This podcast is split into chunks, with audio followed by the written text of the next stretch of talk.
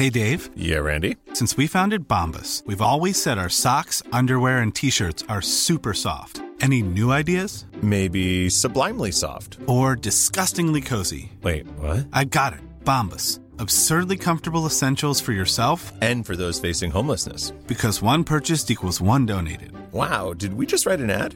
Yes. Bombas. Big comfort for everyone. Go to bombas.com slash ACAST and use code ACAST for 20% off your first purchase. Las noticias. ¿Qué tal? ¿Cómo le va? Buenas tardes. Estás a punto de escuchar Yo soy Javier Alatorre. las noticias con Javier Alatorre. La vamos a pasar muy bien. Comenzamos. Yo que sé dónde está el amor, en algún asteroide, en un elevador, en un rincón, en internet, en el monte Himalaya o en algún café.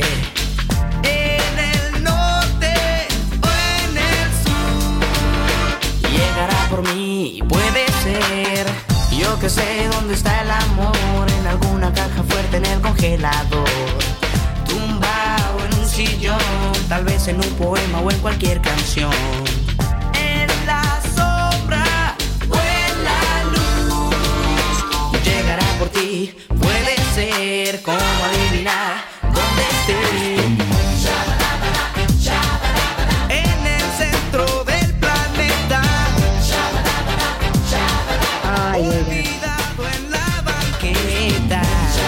Shabadaba, Shabadaba, no, Shabadaba.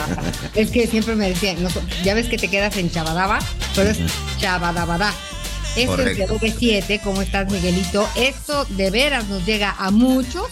Este, muy buenos tiempos de Shabadaba, está cumpliendo OV7 30 años de carrera y bueno, lo están festejando con una gira de aniversario, ya llevan siete conciertos ayer en el Auditorio Nacional de la Ciudad de México y hoy se presentará por octava vez. Los boletos ya ni le busque porque están agotados, tienen otras fechas y pues bueno, un abrazo a Lidia, a Mariana, a Mavalia, a Erika, a Ari, Kalimpa y Oscar.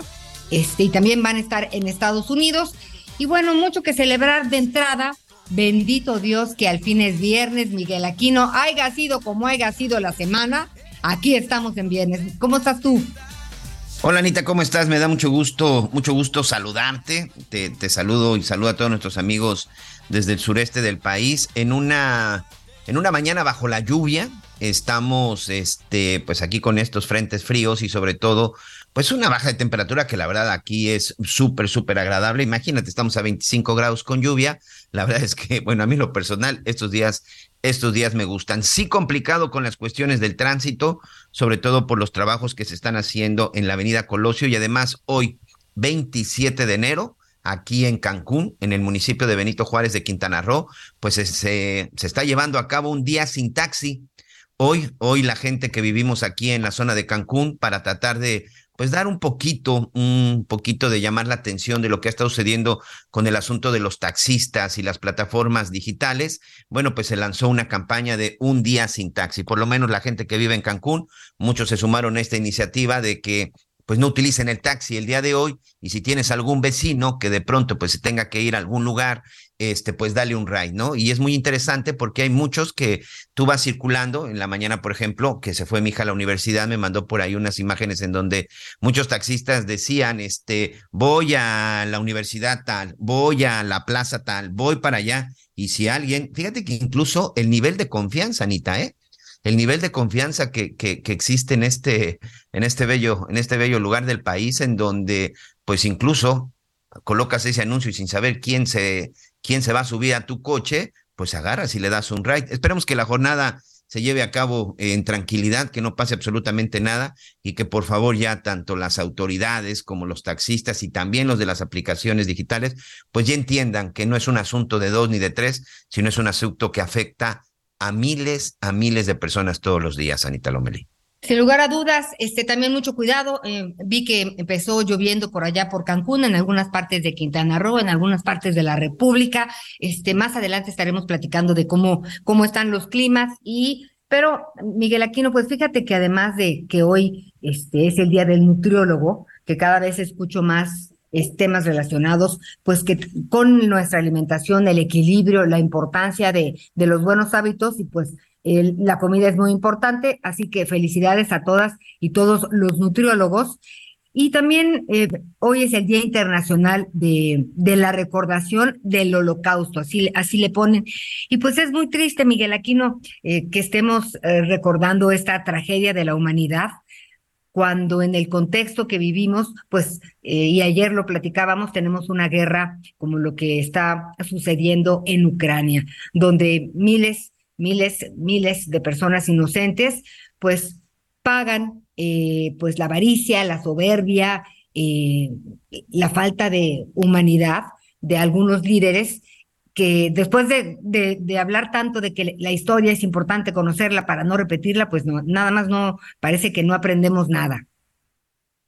Sí, sinceramente, de pronto ese tipo de situaciones son las que nos hace preguntarnos, ¿qué le pasa? ¿Qué pasa con esa gente? Pero hablando de líderes, pues es que una de las cosas que suceden es que cuando llegan al poder, Anita, pues se termina todo ese humanismo y se termina todo ese, esas ganas de ayudar. El poder enloquece y más cuando el poder está en manos de la gente ignorante y sobre todo de la gente que no tiene la capacidad de controlarlo. Pero bueno, pues ahí está celebrando el día, el día de hoy. Tenemos mucha información, así que lo invito a que se quede con nosotros. El licenciado La Torre ya en unos minutos más estará, estará por aquí también este, con nosotros. Oye, Anita, ¿conseguiste boletos para RBD? Ticketmaster lo volvió a hacer.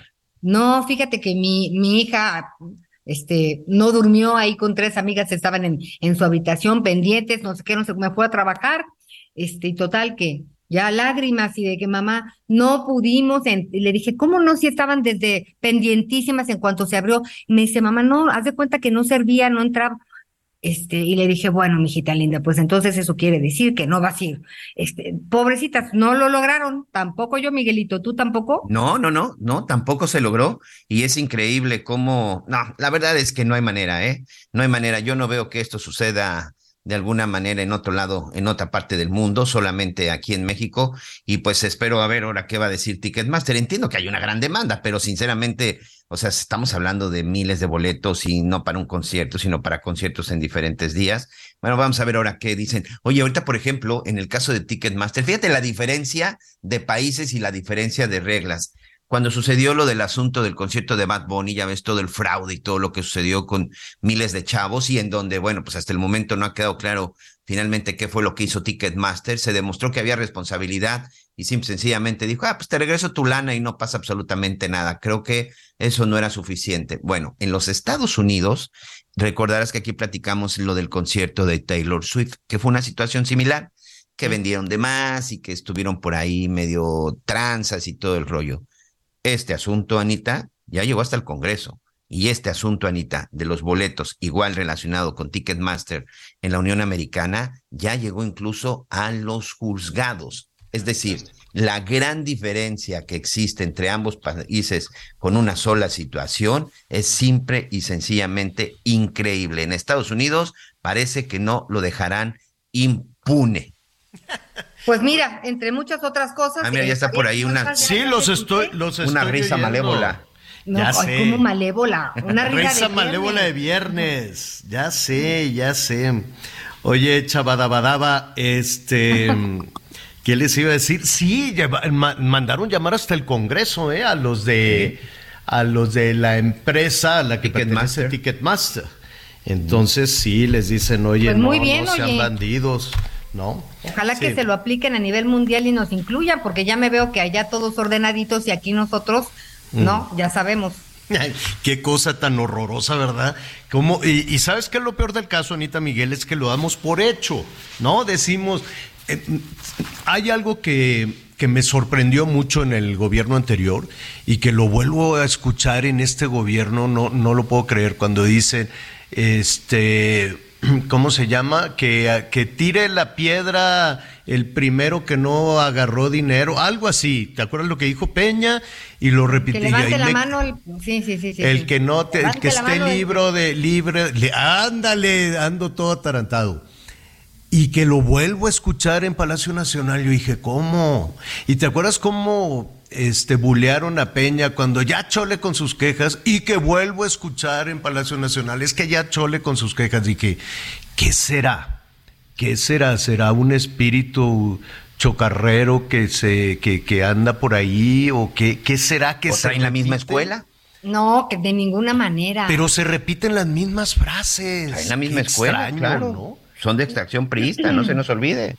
Pero no, qué bueno, no, cálmate. O sea, eso fue ya hace en la era Pero de los no, no, yo los Pero no, es la base, no, Anita. Pero Es son la los base. No, no, no, han cambiado muchas cosas. Pero las frases siguen siendo las mismas, a eso pues me es que son dichos recurrentes, ¿no? Que no justifica, que no ju- digo, Esa también yo ya la había escuchado, esa también ya la había escuchado. no, no, no, bueno, no, ya no, no se empiecen a pelear que es viernes. Está bien. Ni modo. Chairos, fifís, hoy No, nos van a pero- dar pero- una, Pero ¿a poco? una, Ah, mira, una mi mamá se ha tregua. dicho, a ver, levante la mano, levante la mano el que esté libre de pecado, que tire la primera piedra. Sí, por eso, entonces corruptos todos. No, Pues no, no. es que eso te dicen, eso significa la justificar con frase. esas cosas. Anita, eso significa la frase. ¿No te acuerdas que Peña Nieto cuando dijo, pues es que así somos, ya que le vamos a hacer? Ya, es una cuestión Entonces- cultural, sí, la, la, No, la no, y corrupción. lo, vol- y Sí. lo volví a escuchar. No, pues es que la ministra hizo trampa y es que robó nomás tantito el de Segalmex o, y robó el otro, pero pues este, a ver que tiren la piedra. Ah, Chihuahua, dije, esto me lo, me lo, eso, esa justificación de andar de rateros o haciendo trampa, la escuché desde hace tiempo. En fin, no nos quedemos ahí. A ver, saludos a nuestros amigos allá en los Estados Unidos, en Texas, en Oye, te- te- California, tengo Nevada. preguntas que te están haciendo. Antes de que te vayas, que me vayas como hilo de media. A ver, Queremos saber cómo fue el reconocimiento de ayer. Platícanos, pero dicen Ah, que fue con- muy emotivo esa visita que tuviste ayer, pues Mm. al episcopado. fíjate que este saludos al padre José Jesús Aguilar, que bueno, eh, hizo una restauración del templo en el que ahora este pues oficia misa, es el templo de San Cosme y San Damián. Y es una joya que está eh, pues ahí muy guardada en la San Rafael. Este, pero no sabes qué bonito le está quedando. Eh, eh, hicieron toda una restauración con exper- expertos y demás. Quienes visiten ahí en las calles de Serapio Rendón. Serapio Rendón número 5. Entonces, este, pues estuvo, eh, es- primero pues estuvimos ahí visitando y luego pues nos reunimos con el cardenal Carlos Aguiar. Eh, y fue, fue muy interesante porque fue un intercambio de puntos de vista. Al principio eh, había muchos este, productores, algunos productores de, de, de, de televisión, ¿no? De, de Televisa, de Azteca.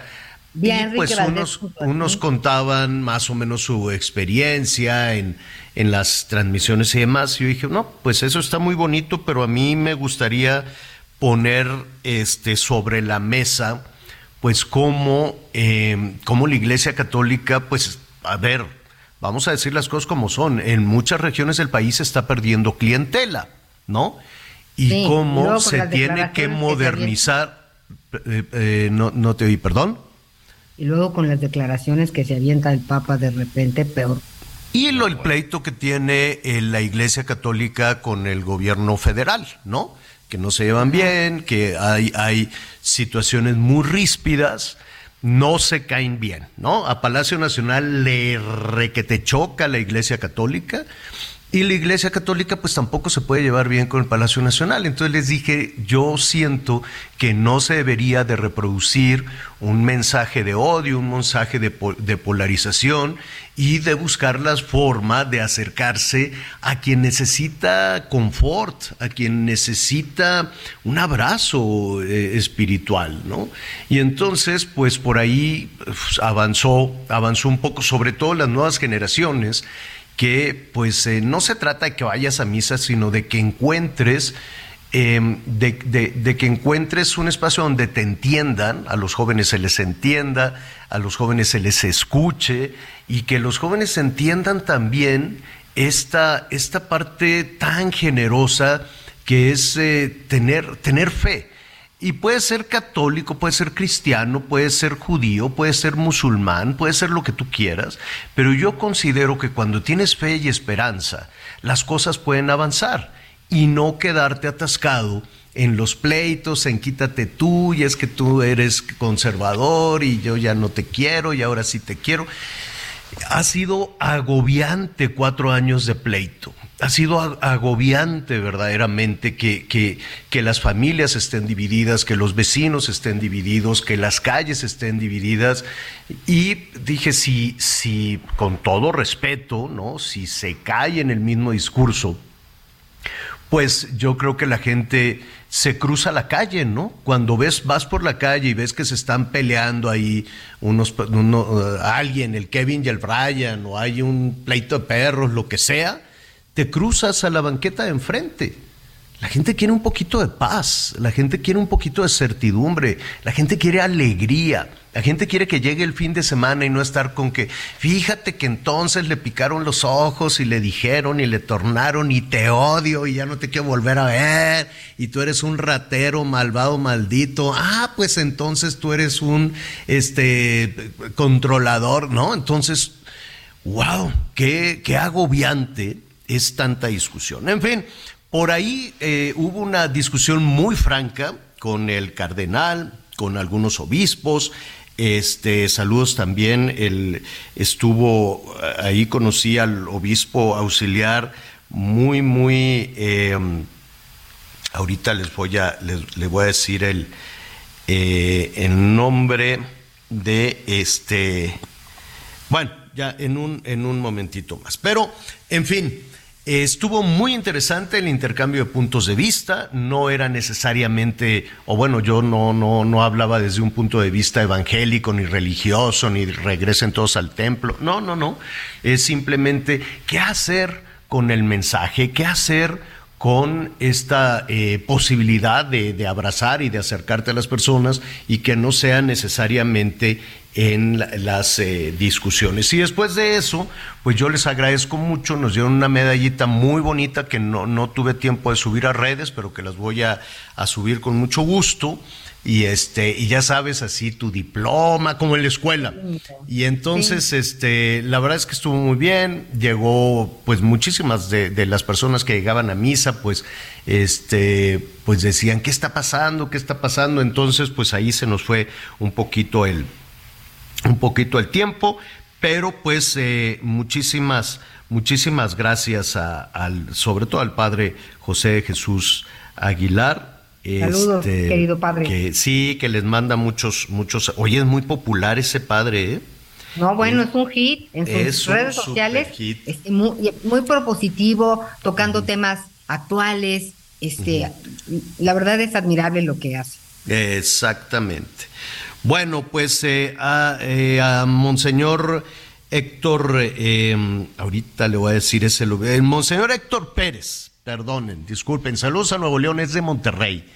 Ah, qué sangre ligera es, ¿eh? También este, lo vamos a invitar a Monseñor Héctor Pérez, es el obispo auxiliar y este, muy cercano desde luego al, al cardenal y muy preocupado por, por acercarse sobre todo a los jóvenes, sobre todo a las nuevas generaciones y muy echado para adelante, muy sangre ligera, ya lo estaremos invitando en alguna ocasión a que a, pues a conocer su, su, manera de pensar y su opinión sobre diferentes, diferentes temas. No hablaremos de política, pues porque cuando uno empieza en esos temas, ya ves, no nos vaya a agarrar como en la Cuauhtémoc, un escándalo del que al ratito vamos a platicar.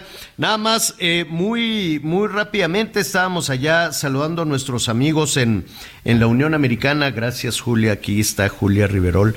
Este, en la Unión Americana, en Brownsville, el Heraldo Radio 93.5 de la FM, en McAllen 91.7 y en Huntsville 104.3 de la FM. Nos da tanto gusto que nos escuchen también allá en los Estados Unidos y en todo y en todo el país. Nada más a todos aquellos que estén pensando, hoy me le voy a declarar a la muchacha o le voy a dar el anillo. Ustedes querían, organizarían una cena, ¿qué te gustaría, hazte de cuenta, no? ¿Qué te, ¿Qué te imaginas, Anita? ¿Qué te imaginas, eh, Miguel, alguien que diga, pues voy a llevar a cenar aquí a, a, la novia, a la muchachita, y me le voy a declarar a dónde, a dónde te gustaría a ti que te llevaran a cenar? O, no que te no, no del lugar, que te dieran no sé, ay, me, me invitaron un pato a la naranja o como qué se te ocurre, Anita. Ay, a mí me gustaría que me invitaran. Que el Elic te invitara a cenar, oye, ¿qué? Hoy que me invitara a cenar. Sí, pero ¿qué se te antoja? Pues se me antoja, se me antoja. Tú eres así de, ¿a dónde quieres ir? A donde quieras. Pues ¿a dónde vamos? Pues no sé. O sea, tú elige. Tú elige.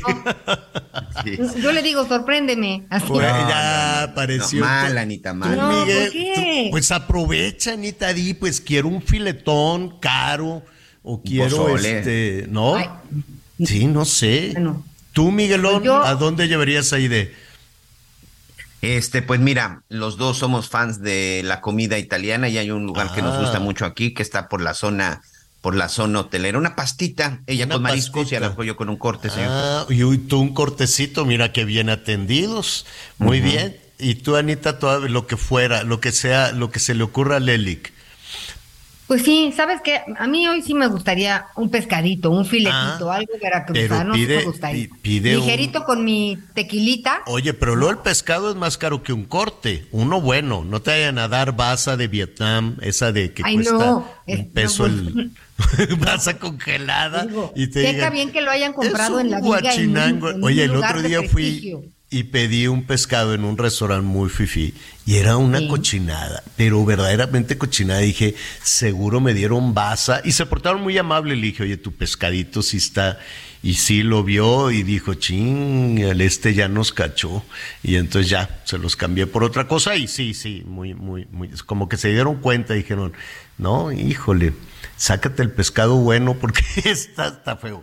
Bueno, esto viene a colación porque nuestros amigos, para quedar bien, invítele un huevito revuelto. O, algo por el estilo. estilo americano. Un, huevito estilo americano, un, bollito con un huevito estrellado, algo así. Un burrito de huevo. un. Oye, el huevo está carísimo. El huevo está carísimo en Estados Unidos. Al ratito, porque se nos viene el tiempo encima, está en algunos lugares, está tan caro que ya está en un dólar o más de un dólar por huevo. Imagínate que vas al súper y agarras un huevo, ¿cuánto es? 20 pesos. Ándale, ¿no? Entonces, este, pues si quiere así quedar bien, invite a la muchacha un huevito revuelto y lléguele a la suegra con una cartera de huevo. ¿eh? Hay unos huevos pochados. No, llegas así con mamá suegra, con la, con la suegra. Ahorita venimos, vamos a cenar, aquí le trajimos un regalito, una carterita de huevo. Vas a quedar como Dios, porque está aquello carísimo. Ya se están cruzando este lado y si no, al ratito le vamos a preguntar también al, al Reinaldo Lara. Ya la gente que vive al, otro lado, que viene allá en los Estados Unidos, desde hace mucho se cruzan. Aquí a se cruzan a las farmacias y al súper y a todo lado, pues porque les rinde más hacer el mandado del lado mexicano. Nada más que están Javier, está arrasando con el huevo. El kilo está entre 48 y 60 pesos.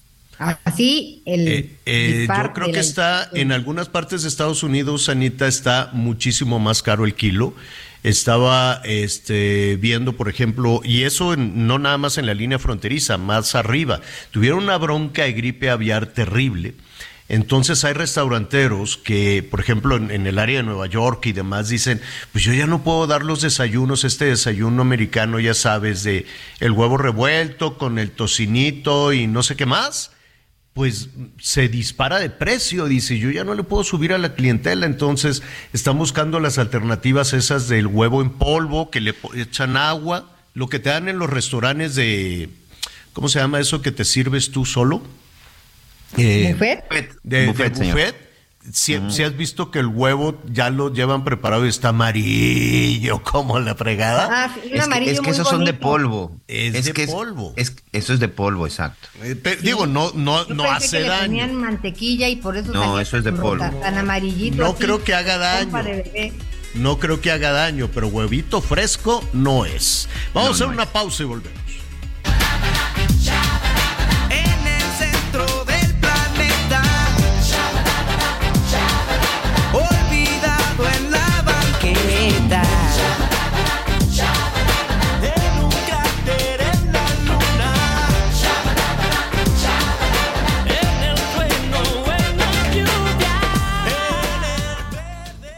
Comunícate con Javier a través de Twitter, arroba javier-alatorre. Sigue con nosotros.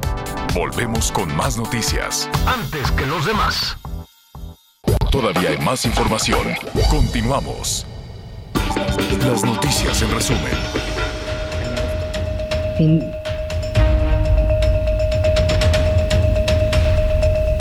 La Fiscalía de Quintana Roo Lo que- abrió una carpeta de investigación Pero por la va- agresión en contra del periodista Rubén Darío Cruz en Cancún. El comunicador resultó ileso tras ser atacado este jueves cuando salía del medio de comunicación en el que labora.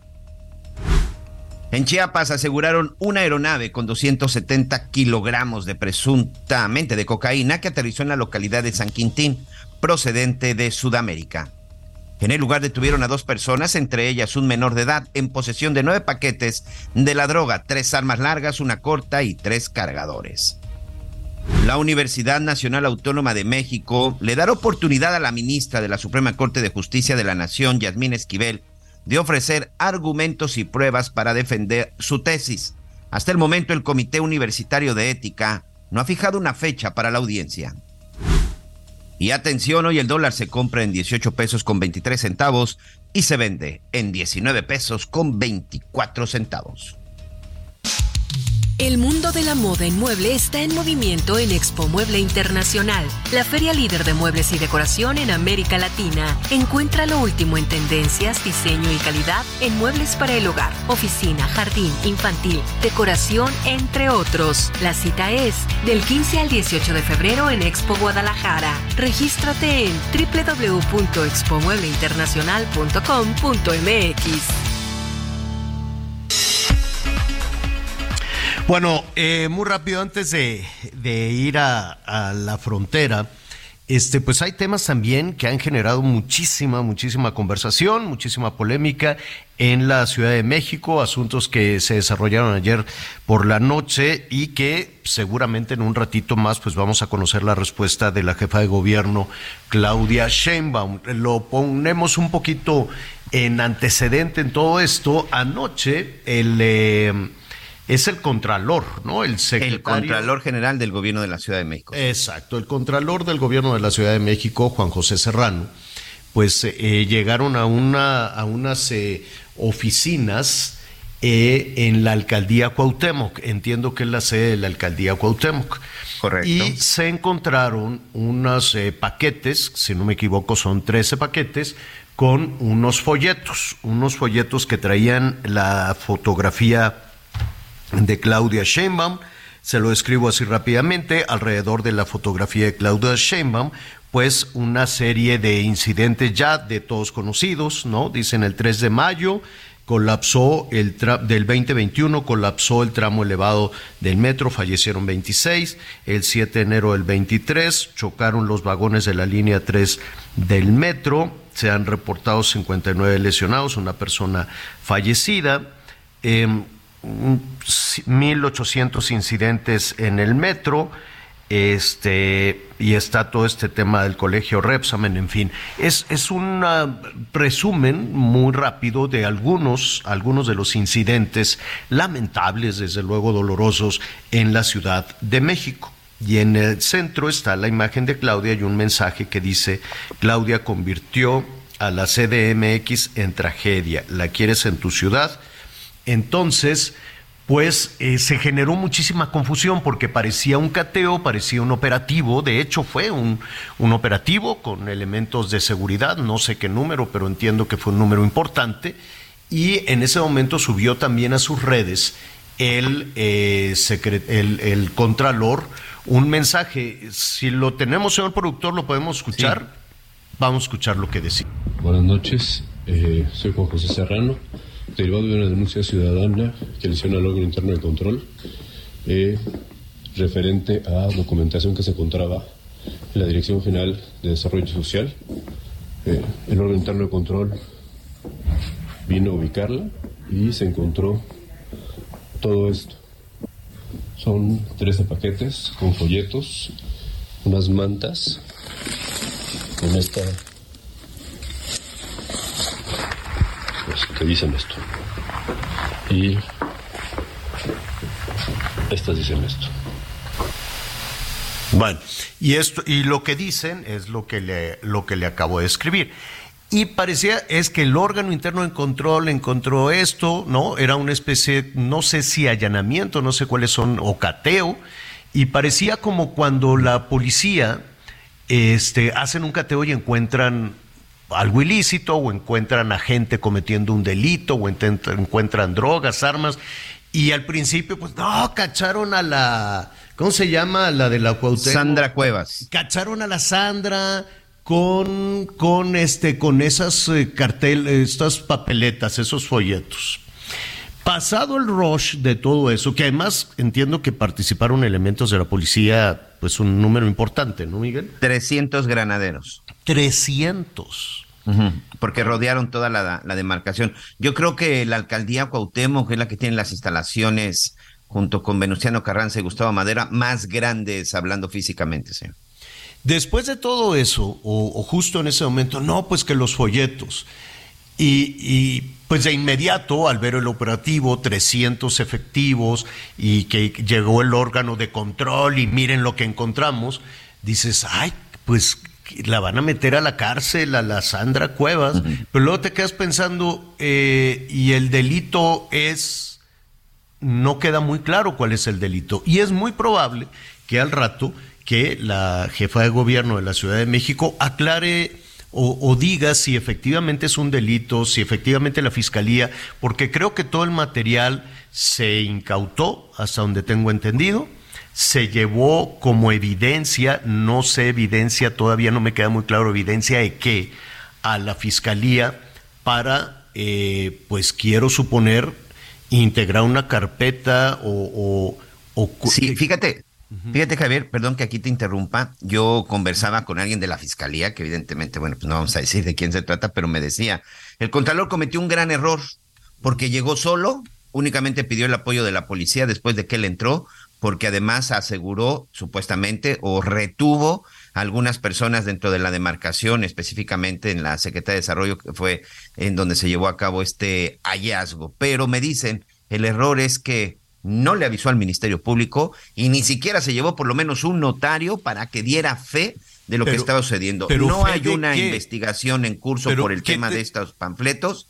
¿Qué tenía que este hacer el Ministerio Público? Es decir, si existía una denuncia, es que este es el tema. Si él llega y encuentra eso, es porque ya existía la investigación de un delito. ¿Me explico? ¿Cuál es el delito? Ellos están argumentando un delito electoral, señor. Ah. Ahorita vamos a escucharlos. O sea, pues híjole, pues nos vamos a meter en problemas porque, porque pues también sería delito electoral los diputados que dijeron yo pongo mi dinero para poner los espectaculares.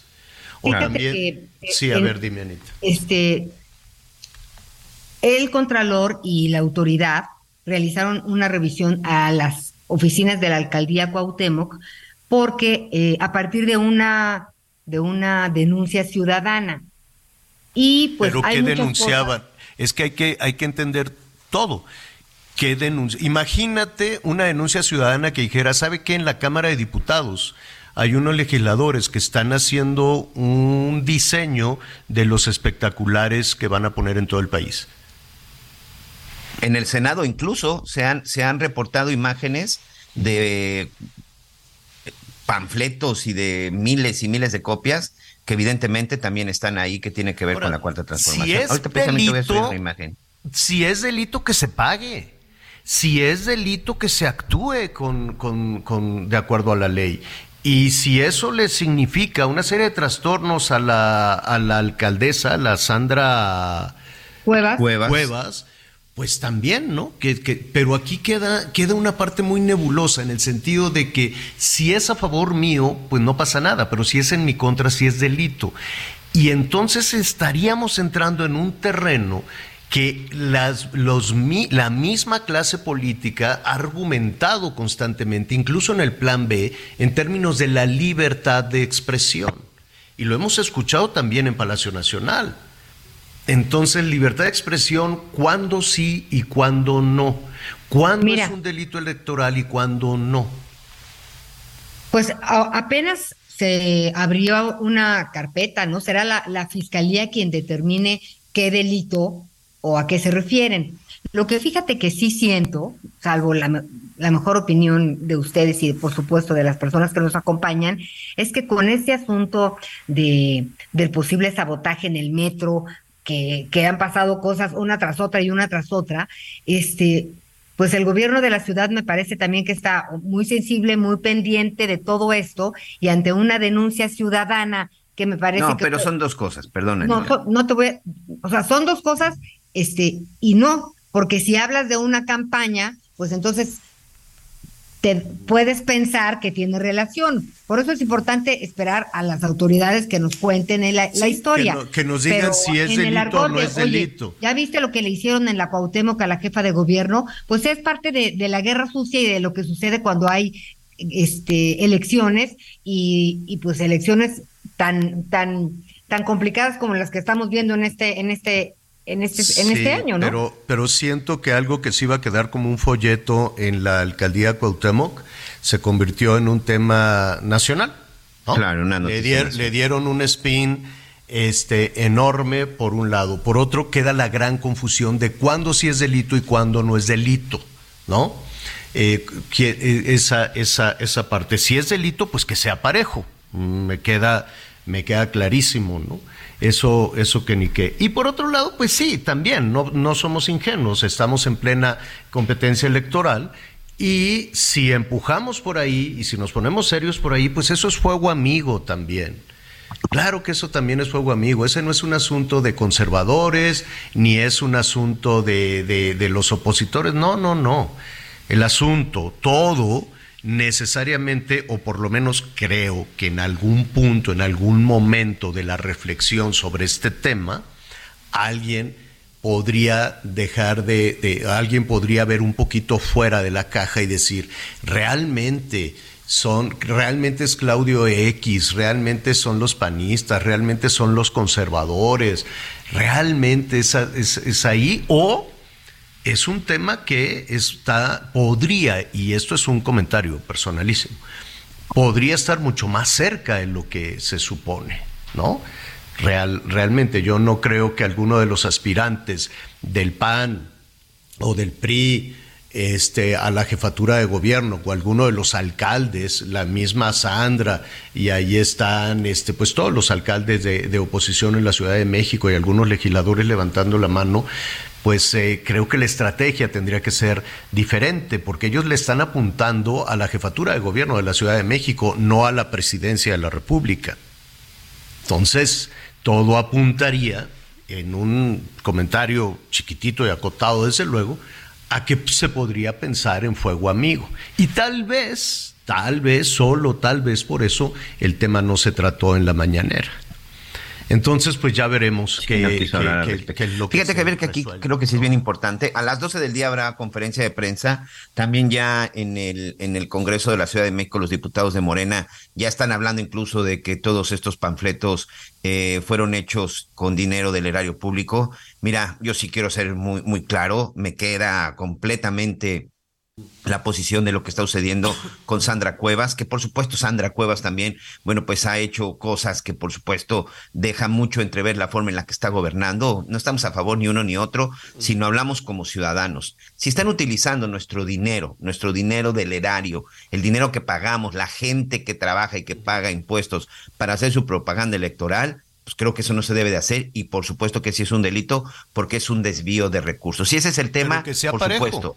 Que, sea parejo, pero que a eso voy, que sea parejo. panfletos, bardas, Que no sea un tema de si es para bien o si es para mal, Exacto. porque es ahí en donde simple. Ahora sí que, como dicen, pues la ley es la ley y la ley, la ley debe de ser pareja. Si alguien está usando recursos públicos para de- las campañas negras existen en la política y aquí, Claro. bueno, aquí sí hay alguien que en determinado momento tiene responsabilidad, es quien inició las campañas electorales desde hace ya varios años. Mm, Desde México, hace un- un- México una- está en una campaña política todo el tiempo. Y en las campañas políticas hemos visto cómo se hablan, se mientan la madre, perdón por la expresión, y se dicen de todo. Nada más saben que no lo hagan con el erario público, no lo hagan con los recursos que se deben utilizar. Por ejemplo, Cuauhtémoc. Eh, los o, o falta ver si efectivamente fue, fue dinero público o es eso- un cochinito o es un guardadito de algún otro personaje Pero para mí este realmente eso es lo que se tiene que investigar. no que están orquestando una campaña, las campañas existen. Claro, claro, claro, definitivamente. Ahora, eran 13 paquetes, ¿eh? Sí, tampoco estamos hablando de, una imprenta. Que vamos a ver, por ejemplo. hágase cuenta los paquetes de las hojas de, de las oficinas. Pues como 13 de esos. Bueno, a las 12 lo retomamos. ¿Qué les parece, señores? ¿No? A las 12, después de lo que diga la jefa de gobierno, escuchemos lo que, lo que se diga en ese sentido y este y pues estaremos atentos a, a todo este tema sin mayor aderezo consignaremos lo que allí esté pasando. Vámonos a la frontera. Reinaldo Lara, ¿cómo estás? Javier, ¿cómo estás? Buenas tardes. Un saludo a Anita y a Miguel desde acá, desde Ciudad Juan. Oye, ¿qué, desayunaste hoy, Reinaldo? Eh, preguntabas por los huevos. Exacto, machaquita con huevo, tortilla de harina, ya eso ya es este muy muy aspiracional, ¿eh? Y ahora sí que huevo mexicano. Exacto, exacto. ¿Qué, es lo que está pasando? ¿Qué es lo que está pasando, Miguel, este Miguelón, Reinaldo? Mira, la situación es que subió el huevo allá en los Estados Unidos, esta situación de la gripe aviar que tuvieron que sacrificar animales del otro lado de la frontera, y subió el precio del huevo. Ahorita hay una situación muy difícil aquí en la frontera porque muchos residentes y ciudadanos cruzaban a México a comprar su mandado Ahora que el huevo sube, en México, del lado mexicano, aquí en Ciudad Juárez, una cartera de 30 huevos tiene un promedio de 60 a 80 pesos el valor de la cartera de 30 huevos. Esa misma, del otro lado, en El Paso, Texas, cuesta cerca de 20 dólares. Estamos hablando de 400 pesos. Así la diferencia del costo del huevo. Entonces vienen y lo compran, pero está prohibido que lo crucen en los puentes internacionales. Aduanas y Protección Fronteriza tiene sus restricciones en todos los cruces fronterizos. No puede entrar producto animal a los Estados Unidos. Así se le considera el huevo. Así es que están aplicando multas. La mínima, la mínima por llevar el huevo y no declararlo en el cruce internacional es de 300 dólares, que puede aumentar a 500 si por ahí lo traían escondido o que lo taparon en el carro. Pero si son reincidentes, si aparte de tener una cartera traen más como para comercializarlo, según el criterio de la gente estadounidense, podría llegar la multa hasta 10 mil dólares. Entonces, ha aumentado también el decomiso de huevos en los puentes y es la advertencia que desde hace una semana lanzaron las autoridades de aduanas y protección fronteriza, los del CBP, que son los que revisan en los puentes. No traigan el huevo, declárenlo, porque si no se hacen acreedores a las multas. Oye, eh, pero a ver, hay gente que regularmente, sobre todo quienes viven en la línea fronteriza, todavía un poquito más arriba, este, pues que regularmente vienen a México a comprar las medicinas, ¿no? Sobre todo el tema de las farmacias, y vienen a hacer el súper básico, ¿no? Cosas que, que, puedes encontrar en ambos, en ambas partes de la frontera, pero que de alguna manera por el tipo de cambio, lo que tú quieras, aquí lo, lo consiguen más barato. Pueden seguir llevando su mandado o, les dice o hay una limitación al huevo o no pueden meter nada. Simplemente la limitación ha estado siempre, es, es la restricción que tienen para ingresar a Estados Unidos productos animales, en este caso no pueden meter lo que compran mucho aquí, que es el salchichón, las salchichas, todo lo que sea de producto animal está prohibido. Ahora se incrementó la advertencia por el huevo, por el precio que subió, pero ellos vienen y compran y lo único que no pueden llevarse es el huevo, cruzarlo en los puentes internacionales. Incluso platicando con agentes de CBP ahí en las líneas, ellos mencionan que si tú llegas en tu vehículo y ¿qué lleva? No llevo nada y te encuentran la cartera de huevos, inmediatamente va la multa. Que tú lo tienes que declarar. Lo único que hacen es te lo quitan y ya es decisión del gobierno de Estados Unidos ver qué hacen con el huevo, pero nadie lo puede ingresar a los Estados Unidos. Estaba leyendo en la, en la prensa norteamericana, Reinaldo, sobre todo mucho más al, al, norte ya, mucho más eh, internado en territorio estadounidense, que están batallando. Esto no es un asunto de la línea fronteriza. pues veía, por ejemplo, pues la, la, la, gente que tiene su negocio, su cafetería, su, su restaurante, ya sabes, que dan el eh, omelette de huevo, huevo revuelto, o el, algo que es muy popular entre, entre los oficinistas allá en, en los Estados Unidos, que se compran un sandwichote de, de huevo cocido y que están batallando muchísimo. Dicen, nosotros ya no podemos subir más el costo de los desayunos o de las comidas, porque también lo utilizan mucho para a la hora del mediodía, a la clientela y se, no, se, que, se disparó. ¿Esto fue por la gripe aviar? Exactamente, es lo que dicen en los Estados Unidos. A raíz de eso tuvieron que sacrificar una gran cantidad de aves y por eso escasea el producto. Ahora que mencionas de los negocios, muchos tuvieron que subir precios, muchos tuvieron que eliminar del menú los huevos y otros están haciendo el clásico huevo artificial, el que es de polvito que lo preparan y, que lo meten incluso en, en los hoteles, en lo que es el desayuno, que te aparece ahí Amarillo, llegas tempranito antes de que se acabe el producto y ahora ya, ya no hay huevo cocido, ahora ya es puro huevo en polvo. Y eso me temo que apenas vamos empezando con esta, con esta historia, ¿eh? Es que Javier, después de la situación del COVID, entró también en una crisis muy fuerte del otro lado de la frontera. Han subido muchos productos. Tú vas al supermercado. Antes los que vimos aquí en la frontera, en ocasiones te convenía comprar el mandado del otro lado, ya sea por la calidad y por el precio, y ahora no ahora ya todo lo compras en territorio mexicano y ya cuando estás del otro lado cualquier comida en un restaurante, en cualquier negocio ya te sale demasiado caro ir a consumir del otro lado. Pues Reinaldo, este, pues ya, ¿cómo, cómo vamos, por cierto, antes de despedir, cómo les fue con el frente frío? ¿Cómo sigue, seguimos con las temperaturas? ¿Qué se pronostica para este fin de semana? Hoy amanecimos con el día más frío de semana acá en Chihuahua, incluso aquí en Juárez nosotros amanecimos a 4 bajo cero, la sensación térmica llegó a menos 8, se congela todo, y ahorita salió el sol, ya más o menos está nivelando, estamos a cero, pero el inicio del día, menos 4, sensación de menos 8, afortunadamente consejo técnico en el sector estudiantil, y ni los niños ni los jóvenes fueron a la escuela.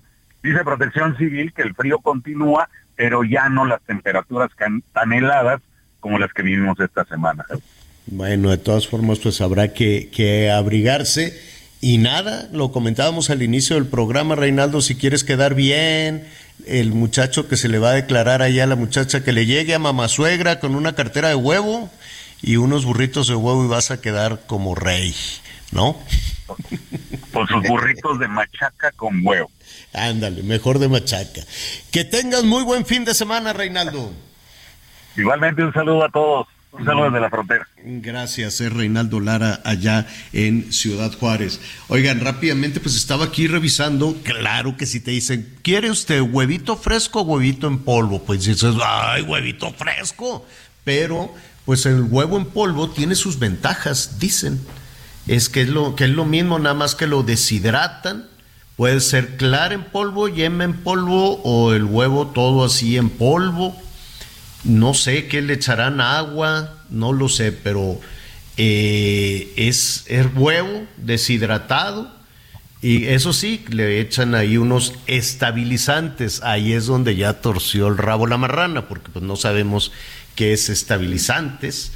Yo creo que son conservadores y todas estas cosas y, en conservadores como los que atacan todos los días a ya sabes quién o de qué conservadores hablamos no de conservadores de conserva. Ah perdón perdón, mira Anita te está cucando este no no no no no no no es viernes aquí no Ay, es que esa palabra de conservadores ya. bueno, ya mi cerebro inmediatamente la relaciona con otras cosas. Vamos a hacer una pausa en lo que se pican los ojos. Volvemos. Thank you.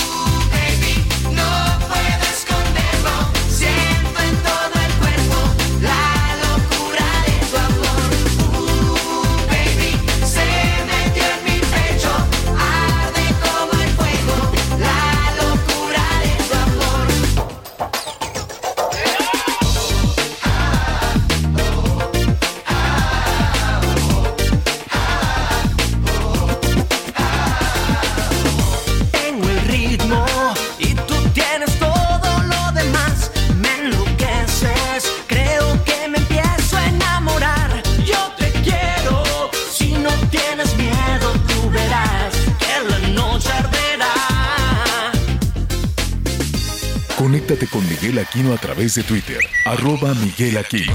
Toda la información antes que los demás. Ya volvemos. Todavía hay más información. Continuamos. Bueno, antes de, de ir con nuestro, con nuestro siguiente invitado, Oiga, le recuerdo, no deje pasar la oportunidad. Las oportunidades de pronto uno las ve y dice, bueno, pues al ratito puede ser igual mañana. No, hombre, si quiere ganarse un coche, así. De, quiero ir por mi carro, entrele un sorteo que, pues ya, esto va a ser el 31 de enero. El eh, sorteo que está organizando la Fundación Grupo Andrade, Miguelón. Sí, señor, y ya, ya estamos listos con toda la información. Y a ver, recuerden, el sorteo es el martes 31 de enero. A las 12 se va a transmitir por Heraldo Televisión el sorteo de Reyes con causa de Fundación Grupo Andrade. 100 pesos cuesta el boleto. Todavía tiene usted la oportunidad. Usted agarra, mete en su ordenador, en su computadora, nada más ponga Fundación Grupo Andrade e inmediatamente le aparece, le aparece la página. Es muy sencillo. Usted ahí ya dona. Son 100 pesos por boleto y por supuesto usted puede comprar todos los boletos que quiera. Todavía hay una gran, hay un gran, este, hay un número importante, pero además también, bueno, pues estas oportunidades de poderse ganar un auto completamente nuevo, un Aveo. Aquí, Javier, bueno, pues es muy importante recordar a todos nuestros amigos que el último día para comprar el boleto es el 30 de enero. Aquí precisamente estoy entrando a la página y en verdad es muy, muy, muy sencillo. Recuerden que todo esto tiene una causa y la causa más importante es ayudar a las fundaciones que apoyan a todos nuestros niños. Por ejemplo, aquí platicábamos hace unos días con esta asociación para niños con, para la atención de niños con cáncer y unas historias en donde necesitamos todos participar. Es muy importante también recordar que el permiso otorgado por la Secretaría de Gobernación con el número 202202 35 PS02. Esta vigencia del permiso, bueno, es desde el 5 de diciembre hasta el 31 de enero del 2023. Como ven, está todo perfectamente legal. Solamente son 100 pesitos. De repente esos 100 pesitos nos los gastamos en otra cosa. Pues en este fin de semana, ¿qué le parece si en lugar de comprar tres caguamas o cuatro caguamas, pues compramos un boleto y igual nos ganamos un carro, señor. ¿Qué le parece?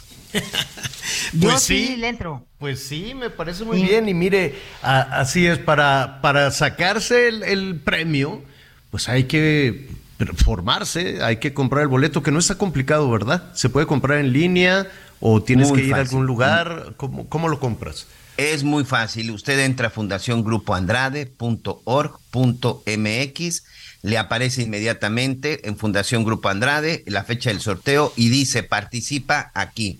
Usted le da clic ahí en esta parte en donde dice participa aquí y ahí viene toda la información. Adquiere tus boletos y participa en el sorteo Reyes con Causa. Está ahí una pestañita en color verde. Usted le da ahí y ahí viene el número de gobernación y todo y cómo lo quiere comprar. Quiere hacerlo a través de tarjeta, a través de un diferente pago usted ahí le vienen todas, todas las indicaciones y de esta manera, bueno, pues usted ahí ya se agrega al carrito, ya dice cuántos boletos quiere e inmediatamente, bueno, pues se le estará pidiendo ahí una tarjeta. Y ahora con la tarjeta que usted quiera, insisto, tienen permiso de la Secretaría de Gobernación 2022-0235 PS02. Todo es completamente legal y todo está completamente bien, bien revisado y checadito, señor. Perfecto, bueno, pues ahí está. Ahí está, aproveche, aproveche desde luego. Y, mire, no es nada más aproveche por el tema del auto, bienvenido el auto. Aproveche la oportunidad que tenemos de poder ayudar a estos niños, a estas otras fundaciones. De pronto este, buscamos, ¿no? ¿Por dónde, por dónde puedo tener la certeza de que el dinero llegue a quien lo necesite? ¿Por dónde puedo ser solidario? ¿Por dónde puedo apoyar? Bueno, pues ahí está una puerta muy generosa para poder ayudar, que a final de cuentas eso es lo más, más importante en este caso. Oiga, vamos a Coahuila, eh, porque pues aquí hemos eh, conversado eh, con, con, con, casi todos, realmente con casi todos los, los pre... Burroughs Furniture is built for the way you live. From ensuring easy assembly and disassembly to honoring highly requested new colors for their award-winning seating, they always have their customers in mind. Their modular seating is made out of durable materials to last and grow with you. And with Burrow, you always get fast, free shipping.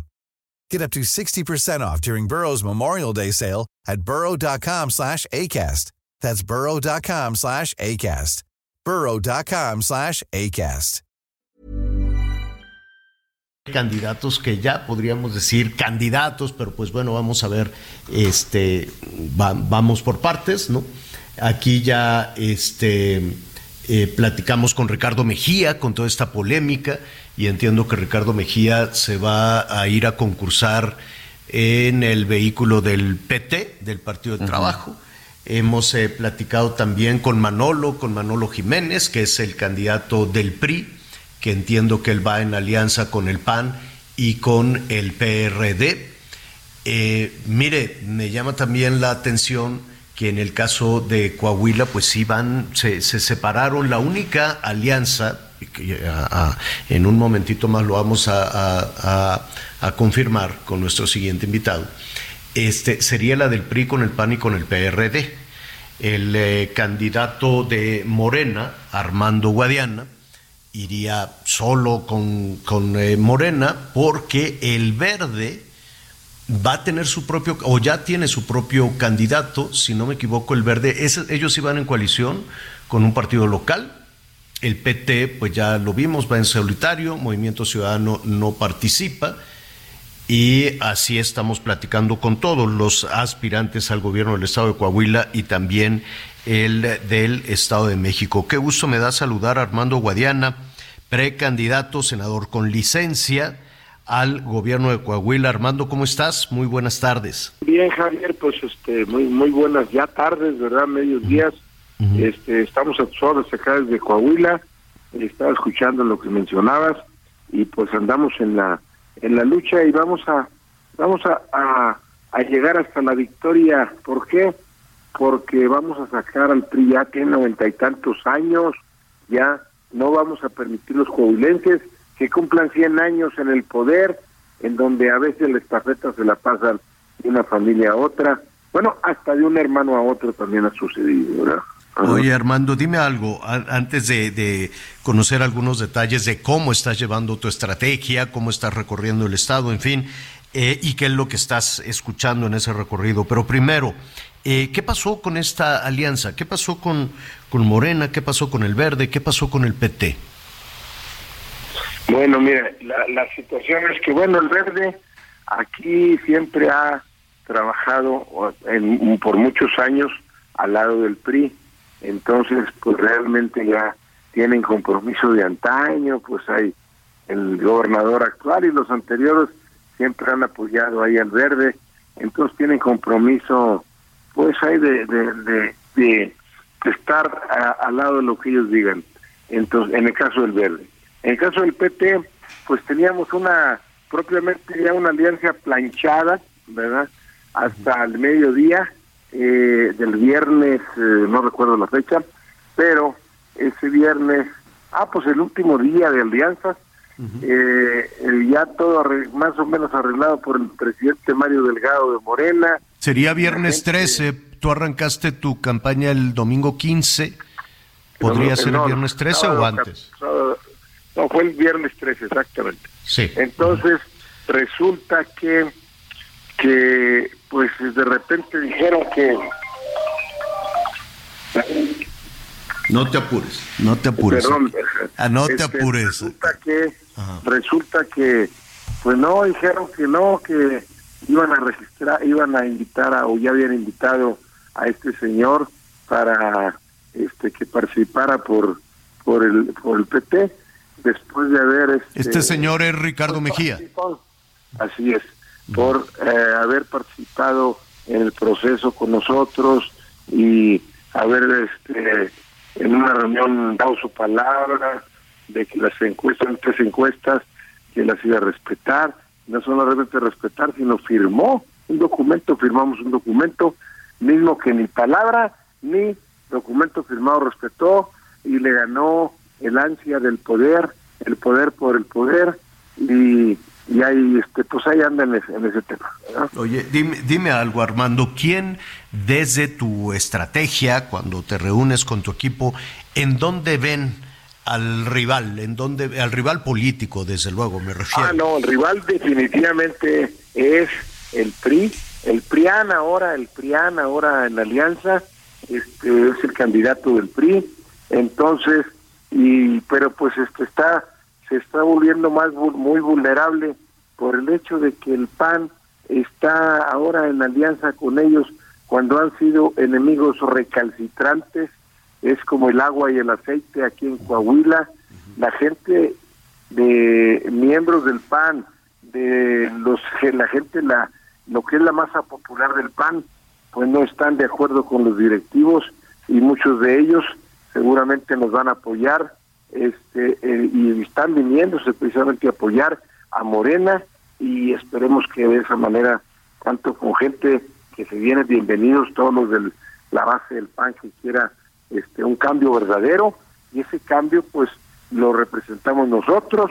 Entonces y por otro lado también gente de el PRI mismo verdad también se vienen por acá algunas gentes de las bases. Entonces de esa manera pues eh, yo creo que se vuelven vulnerables. Bueno, tan es así que en el 17, que prácticamente ganó el PAN y, y este, hizo una lucha postelectoral que yo organicé en un movimiento que se llamó Coahuila Digno. Ahí hicimos una marcha más grande que ha habido en la historia de la capital de Coahuila, de Saltillo, pues este, y no de acarreados, iban por su propio pie de todas las clases sociales. Entonces, eh, y donde defendimos, no porque quisiéramos defender al PAN, yo ya era candidato en aquel entonces de Morena, sino porque estábamos defendiendo el voto democrático de toda la gente, el respeto al voto, que eso es lo que ni el PRI ni a veces el PAN este, tienen el, el respeto adecuado. Entonces, este, realmente ahora es una vergüenza que la gente, o el mismo que fue entonces candidato Guillermo Anaya, ahora le levante la mano al candidato del PRI después de haber luchado abrazo partido en el 17. Así es, estamos platicando con Armando Guadiana, candidato de Morena al gobierno de al gobierno de Coahuila. Bueno, en los hechos precandidato, esto se va a definir, si no me equivoco, ya el, el mes entrante, Armando. Pero yo, yo quisiera preguntando, preguntarte algo, escuchándote, y sé que estás pues ya recorriendo y haciendo todas las actividades para que se escuchen y suenen ahí en, en Coahuila. Sin embargo, la caja de resonancia de la Ciudad de México, la caja de resonancia del Palacio Nacional, pues de, alguna u otra manera beneficia o afecta los procesos electorales del Estado de México y de Coahuila. ¿A qué voy con esto? Hemos escuchado en muchas ocasiones en Palacio Nacional cómo se arropa a la maestra Delfina, se defiende a la maestra Delfina, eh, se le dice que son unos infames quienes les dicen lo del dinero de Texcoco y que anda agarrando y siempre hay palabras muy reconfortantes en Palacio Nacional para la candidata de Morena. Eh, ¿qué, qué, qué, hay de, de, Armando Guadiana? ¿Necesita ese abrazo, ese, ese confort, esas, este, pues esas eh, palabras de, de, de, respaldo, de apoyo desde Palacio Nacional? Bueno, claro que eso es, es reconfortable escuchar el apoyo de, de el Palacio Nacional, como dices tú, del presidente, como líder moral y fundador de Morena. Pero bueno, nosotros lo importante es que tenemos que venir a luchar y luchar aquí en el Estado y necesitamos el apoyo de la mayoría de la gente. Ahorita en precampaña hacemos un llamado a todos los morenistas, a la gente afina morena y a todos los que se quieran sumar o todas y todos los que se quieran sumar de otros partidos, del PAN, del PRI, etcétera, para eh, y del PT también, por supuesto, que se quieran sumar para realizar un cambio verdadero. El cambio verdadero es Morena. Morena realmente es la oposición seria, sin andar con demagogia ni mentiras y ofreciendo una bola de cosas que no se puedan cumplir. Hay que hacer las cosas bien y llegar, el objetivo es llegar al poder, por supuesto, en su oportunidad, pero ahorita es un llamado a unificarse a todos los de Morena, y a toda la gente simpatizante de Morena y ciudadanos que no quieren que siga ya el PRI gobierno por tantos años y no queremos que cumplan 100 años. Por eso decimos por acá que no hay mal que dure 100 años, ni pueblo que los aguante. Armando, te agradecemos muchísimo. Nada más dinos las fechas. Eh, ¿Cuándo? Bueno, ya en los hechos eres el, el candidato de Morena. Hay desde luego pues una, una serie de, de, cuestiones que, que, de acuerdo a las leyes electorales pues no, es precandidato, en tanto ya se definen, se definen las cosas, corrígeme si me equivoco. Finalmente, y hablando precisamente de, de las reglas del juego, ¿son parejas? ¿Tú sientes que, que hay juego limpio? Eh, el árbitro, ahora tan polémico, ya ves que hay un, pleito enorme entre el presidente de la República y el INE, y tenemos en medio dos grandes procesos electorales, el de Coahuila y el del Estado de México. ¿Qué opinas? No, no, definitivamente, pues no que sea un pleito entre el presidente y el INE. Más bien se está acotando al INE, ¿no? pues realmente es una, era, era una cosa bárbara lo, el presupuesto que se destinaba a ello este y yo creo que ahí es una un rearreglo para que las cosas funcionen mejor, no para que se parezca el INE. Yo no estoy de acuerdo y no va a ser así. Entonces, lo que se tiene que hacer, pues, es algunos cambios eh, efectivos en el mismo, en la misma ley electoral, misma que, pues bueno, ahorita está en controversia en la en la Suprema Corte. Pero independientemente de ello, tenemos los procesos encima el proceso del Estado de México y el de Coahuila. Claro, el Estado de México, hablando de gente y de distritos federales, pues tiene cuarenta y tantos distritos federales. Nosotros tenemos siete y ahora vamos a tener ocho. Pues realmente, desde ese punto de vista, pues claro que la importancia pues es mayor. No deja nosotros, somos importantes porque somos aguerridos los coahuilenses y, pero el número de distritos, pues hay que ser realista. Pero vamos nosotros a luchar y vamos a ponerle el clavo último al ataúd del PRI aquí en el estado de Coahuila, después de oponérselo también en el estado de México. Gracias Armando por esta primera conversación. Ya estaremos platicando contigo. Nada más un sí o un no de, de lo que te preguntaba. ¿El árbitro es confiable? Ah, no, claro que es confiable. Te refieres al INE y al Exacto. los Yo confío plenamente en las autoridades electorales. El IEC ahora tiene un presidente, un agente, el señor Rodrigo Paredes, que es un agente como una gota de agua, transparente, capaz y que va a actuar como verdadero árbitro en el estado de Coahuila. Armando Guadiana, muchísimas gracias. Muy amable Javier y a tus órdenes estamos desde acá de Coahuila. Un saludo y abrazo a todas y a todos y vamos a unirnos todos los morenos para sacar al PRI de Coahuila. Ahí estaremos eh, muy pendientes de toda la contienda electoral. Muchísimas gracias. Bueno, es Armando Guadiana. Vamos ahora rápidamente a la Ciudad de México, la jefatura de gobierno. ¿Qué está pasando, Miguel? Mira, Javier, en este momento ya inició la conferencia de prensa, es en las oficinas de la Contraloría General de la Ciudad de México. Este Juan José Serrano es quien está encabezando la, conferencia y entre las cosas que dice, bueno, pues que llegaron por una denuncia ciudadana y está acusando que personal de la alcaldía Cuauhtémoc fue muy agresivo y que incluso no dejaban no dejaban retirarlos, ¿no? Como veíamos en las imágenes. No sé si ya tenemos oportunidad de poder escucharlo en vivo.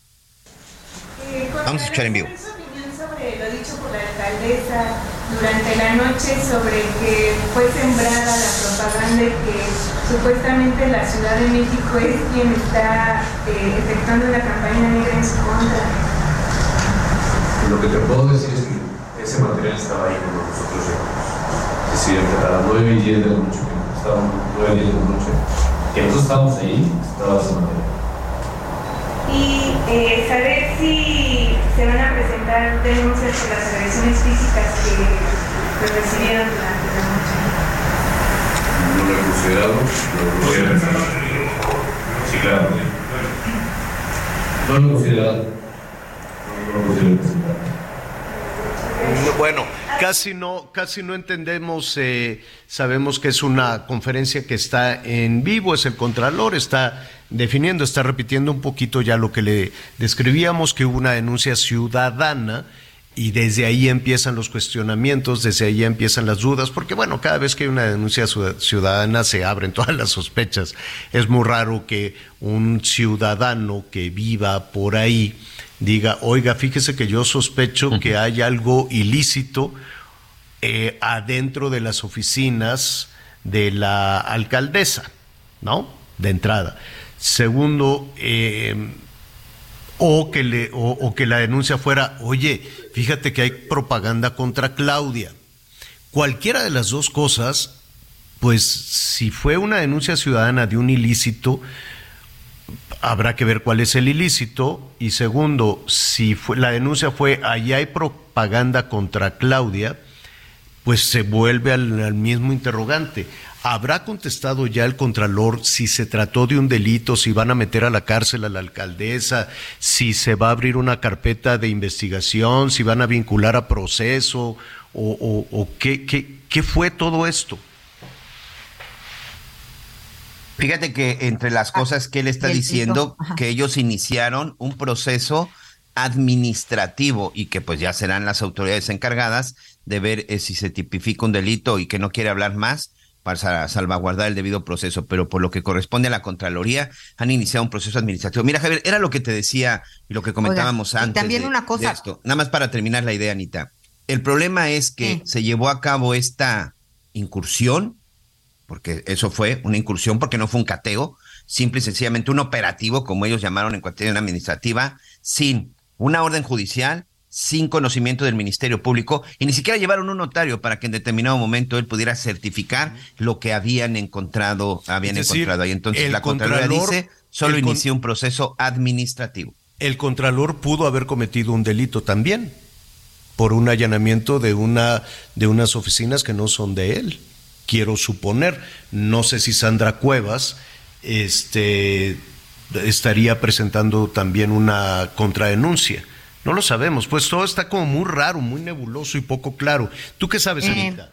Mira, Javier, fíjate que se encimó la conferencia del Contralor con eh, la de la jefa de gobierno, que está junto con el secretario de Obras y Servicios, eh, hablando del puente que se construye, un puente vehicular en el Gran Canal. Porque hay cierre de algunos carriles en circuito interior y en fin es una obra enorme y evidentemente pues ahí pues está haciendo su conferencia de prensa y, las y los compañeros le están preguntando qué fue lo que pasó. Ella dice que no es un asunto nuevo porque ya se había ya se había visto que había eh, una campaña orquestada, que ella pues eh, esto va más allá de la alcaldesa y que pues será la Contraloría y la Fiscalía quienes realmente terminen de dictaminar de qué se trata. Pero lo que es un hecho y que no es un hecho menor es que es una campaña sucia en su contra orquestada por el PAN. A ver, orquestada por el PAN. Así dijo. Porque de ahí es Sandra Cuevas.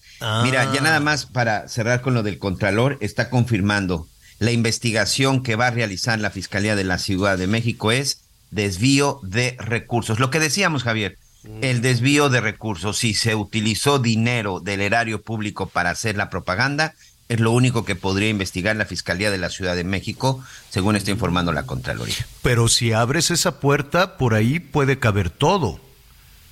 O sea, si abren la puerta de que se use dinero público en propagandas electorales, pues no lo sé. No sé si nada más se queda en el caso de Sandra o se revisa Estado de México y se revisan eh, las bardas el Senado de la República, ya ves que también por ahí han aparecido panfletos. O los panfletos del Senado, los espectaculares que pagó Torruco, con qué dinero lo pagó Torruco, pues tampoco dijo aquí está la factura y deben de ser muy caros. Y las bardas de Marcelo, y las bardas de Adán Augusto, y las, bardas de Claudia, y los bailes en el Zócalo. O sea, por ahí sí, digo, Y que por ahí corra todo. pues está bien que por ahí corra pues todo. Todo lo que, todo lo que se tenga que sancionar, que se sancione. A la Sandra Cuevas, al Torruco, a la diputada, a los que ponen los espectaculares a cambio de que, no, pues es que es un regalo de unos empresarios que nos quieren mucho. Bueno, esos empresarios también tienen que enseñar facturas. También tienen que decir, o sea, que se aclare ya todo, no nada más unos sí y otros no, ¿no? Creo yo, no lo sé. Fíjate que hay un diputado, ahorita les voy a decir el nombre, que está con la jefa de gobierno y él ya dijo en este, en este avance de, de la obra que están mencionando en Gran Canal, y pues dice que va a buscar un punto de acuerdo pues para denunciar, para demandar y para exigir la investigación, eh, pues no solo en Cuauhtémoc. me, me, lo, me lo dices después de una pausa, me lo dices después de una pausa.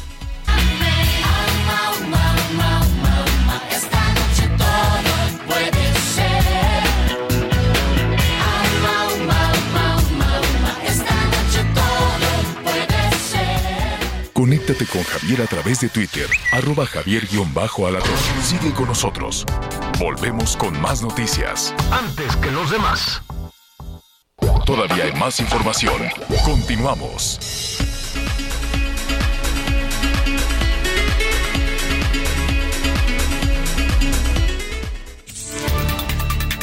Un ocelote, felino en peligro de extinción, murió tras ser atropellado por un vehículo sobre la carretera Latinaja Cusoleacaque a la altura de la localidad Naranjito, en la zona sur del estado de Veracruz. Autoridades de protección civil del ayuntamiento de Cusoleacaque recibieron el reporte correspondiente, por lo que se trasladaron al sitio donde se encontraba aún con vida. Los rescatistas lo retiraron de la vía de comunicación para evitar que los automóviles siguieran lesionándolo. Sin embargo, poco después se reportó su deceso debido a la gravedad de las heridas que presentaba. El personal municipal informó que se trató de un macho adulto con lesiones en el cráneo, así como también con fracturas de cadera, antebrazo y heridas en la parte de su cuello. De acuerdo con la Procuraduría Federal de Protección al Ambiente, el ocelote aparece en la lista de especies en peligro de extinción.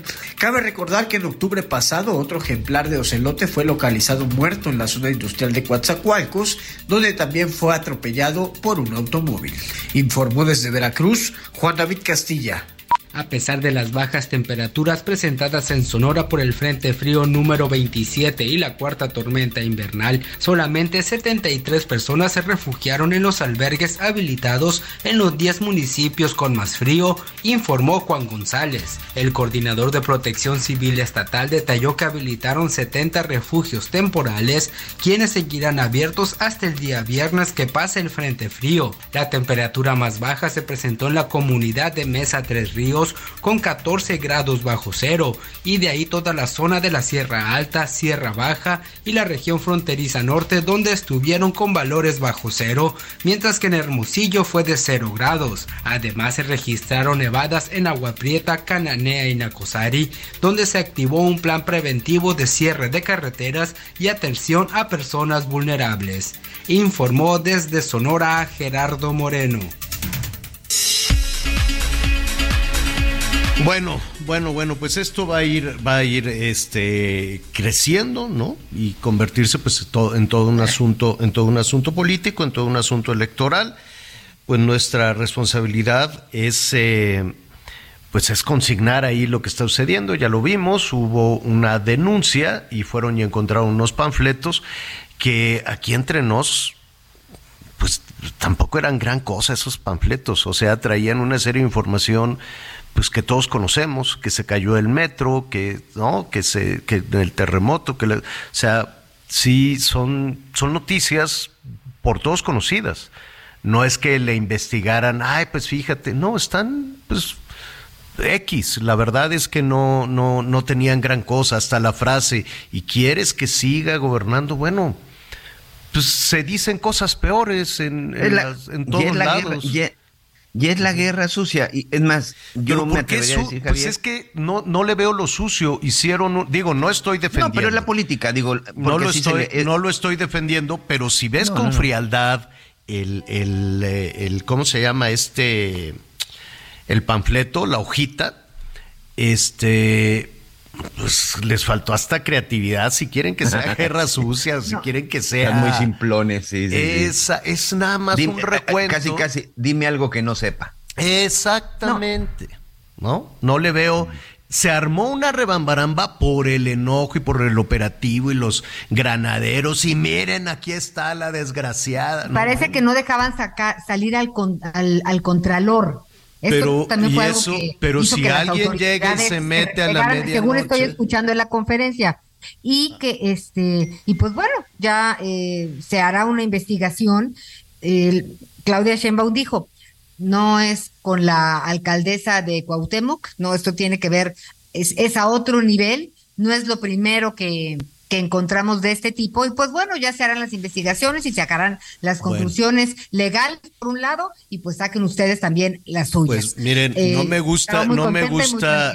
Lo que no entiendo, y, y esto se parece como cuando, ah, ya agarramos a los que le dispararon a Ciro. Yo no entiendo dónde está el problema. A ver, se dicen cosas peores, se pintan cosas peores, se declaran cosas, este, o sea, si de guerra sucia se trata, a mí me parece muy tibio esto. Digo, no lo sé, pues, o sea. Sí, es de novatos. La me, verdad es me- que me parece hay- hay- que, que le sacaran un video y miren, ahí está, le Oye, está pero- dando como pero- los de Pío, aquí le Mira, está dando el dinero. ahora ya se empiezan a este pues a replegar ahora sí que cada quien desde su trinchera este pues Miguel Hidalgo no el alcalde Mauricio Tabe pues ya dijo Sandra pues ya basta de intimidaciones nosotros estamos contigo y y esto es el tema es eh, esta es la desgracia, ¿no? Que un asunto como este escale cuando pues hay otro tipo de problemas. Pero, más pero así han estado los políticos desde Así hace años son, en claro, este país, Anita. Ni uno se ha dedicado a contando. gobernar. Ni uno, ve Cuauhtémoc cómo lo tiene Sandra Cuevas con el asunto de los ambulantes, el asunto de los drogadictos, el, el cobro de piso, derecho de el- la extorsión a los ambulantes, a la gente del centro, se cierran negocios. Ve, ve ver. cómo tienen la Ciudad de México y todas las calma. alcaldías, cómo está el Va- país. vamos a oír- Han estado en esta Oye, ya, y los Va- diputados vamos a oír, aguántenme tantito, espérenme. Ok. Tantito. Ya lo pusimos en antecedentes a nuestros amigos. Ayer hubo un operativo, fue el Contralor, encontraron unos, unos panfletos con la foto de Claudia y alrededor de la foto de Claudia, pues todos los accidentes eh, que, que han sucedido en, en la Ciudad de México y eso se interpreta como, una, como un delito, quiero suponer. Y esa es la parte que nos, que nos falta. ¿Qué dijo Claudia hace unos minutos, la jefa de gobierno? Vamos a escuchar.